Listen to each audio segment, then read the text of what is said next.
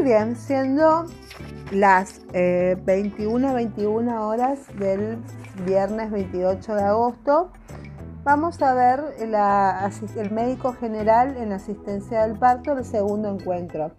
Bueno, como vimos eh, anteriormente, en asistencia del parto tenemos información y conocimientos sobre el canal de parto, el móvil fetal, la fisiología, los fenómenos activos, los fenómenos pasivos, la mecánica del parto de vértice, la actitud y procedimientos del equipo de salud, seguimiento y evaluaciones según normas de salud materno-fetal y el respeto a la fisiología de la parturienta y el refuerzo de la capacidad de parir.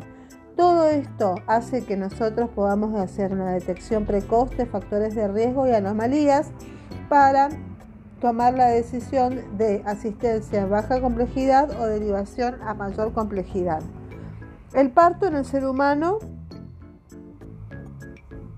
aquí está, eh, esto es un, parto de encefálica. Bueno, el examen médico de admisión, el objetivo es un diagnóstico de parto de bajo riesgo, identificar cuándo es de alto riesgo y derivaciones a centro de mayor complejidad. Se evalúa el control prenatal, estudios complementarios que se hicieron antes de, la libreta sanitaria, el examen clínico general, el examen obstétrico con la estática fetal, la altura uterina, la frecuencia cardíaca fetal, la dinámica uterina, el tacto vaginal que se ve por membranas íntegras o rotas, la presentación, variedad y altura y las modificaciones cervicales con dilatación y borramiento.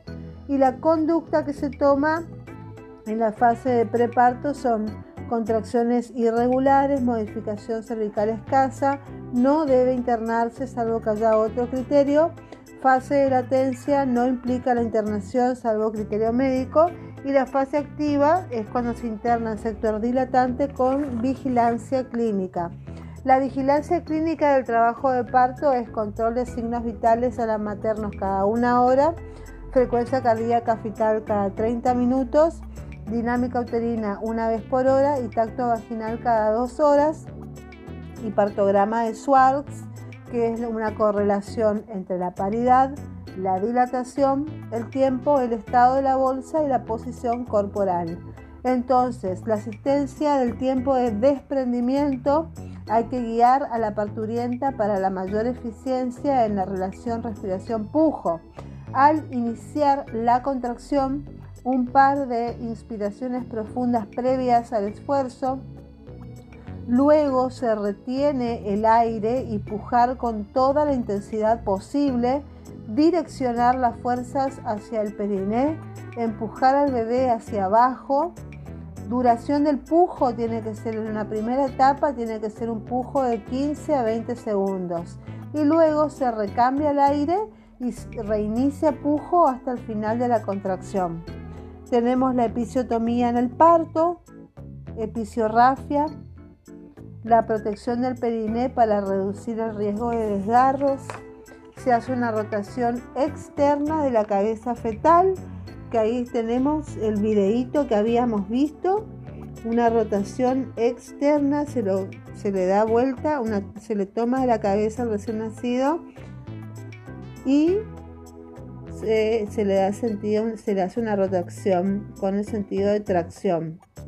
La rotación externa de la cabeza fetal en la segunda parte y después en la atención del periodo placentario hay que tener una conducta expectante entre 5 minutos a media hora después del parto del recién nacido, palpar el útero, verificar su consistencia firme, controlar los signos vitales y las pérdidas sanguíneas, signos de las etapas de desprendimiento y descenso, el útero globuloso y firme, pérdida hemática, o sea, un chorro de sangre, el cordón clampeado debe ir descendiendo, continuar contracción suave y sostenida hasta la exteriorización de la placenta. Debe evitarse que las membranas se desgarren. El examen completo de la placenta de la cara fetal y materna, integridad del trofoblasto y las membranas ovulares. Recordar la sepsis puerperal, que es la segunda causa de muerte materna en el 2018. Hay que palpar el globo de seguridad de Pinar y hay que hacer ergotónicos y oxitóxicos según exista la presencia de alguna patología, como puede ser hipertensión arterial, etcétera, según criterio médico. Alumbramiento anormal es cuando hay más de media hora o antes si existe sangrado. Y acá hay que llamar a un especialista para la asistencia de él de acuerdo a las normas. La atención del, este es el periodo placentario. Después pasamos al post-alumbramiento, que es un, se hacen controles. A la media hora, control a la hora y a los 120 minutos. De signos vitales con señales de hipotensión, disnea o sobrecarga de volumen cardíaco, retracción uterina, retracción uterina a fin de descartar hipotonía, loquios, volumen, globo vesical que pudiera estar entorpeciendo la retracción uterina y si las pérdidas persisten, masajear suavemente el fondo uterino para estimular la retracción del útero. Las pérdidas mayores de 500 mililitros deben descartarse desgarros cervicales y o vaginales y luego utilizar oxitóxicos inyectables. Muy bien. Este es el segundo encuentro en asistencia de parto, todo lo que tenemos que hacer, aparte de, sacar al bebé, de atender a la mamá en el preparto, el parto, periodo placentario y la atención del posalumbramiento. Bueno, que tengan un hermoso día, bendiciones para todos. Les mando un saludo. Bendiciones, chao, chao.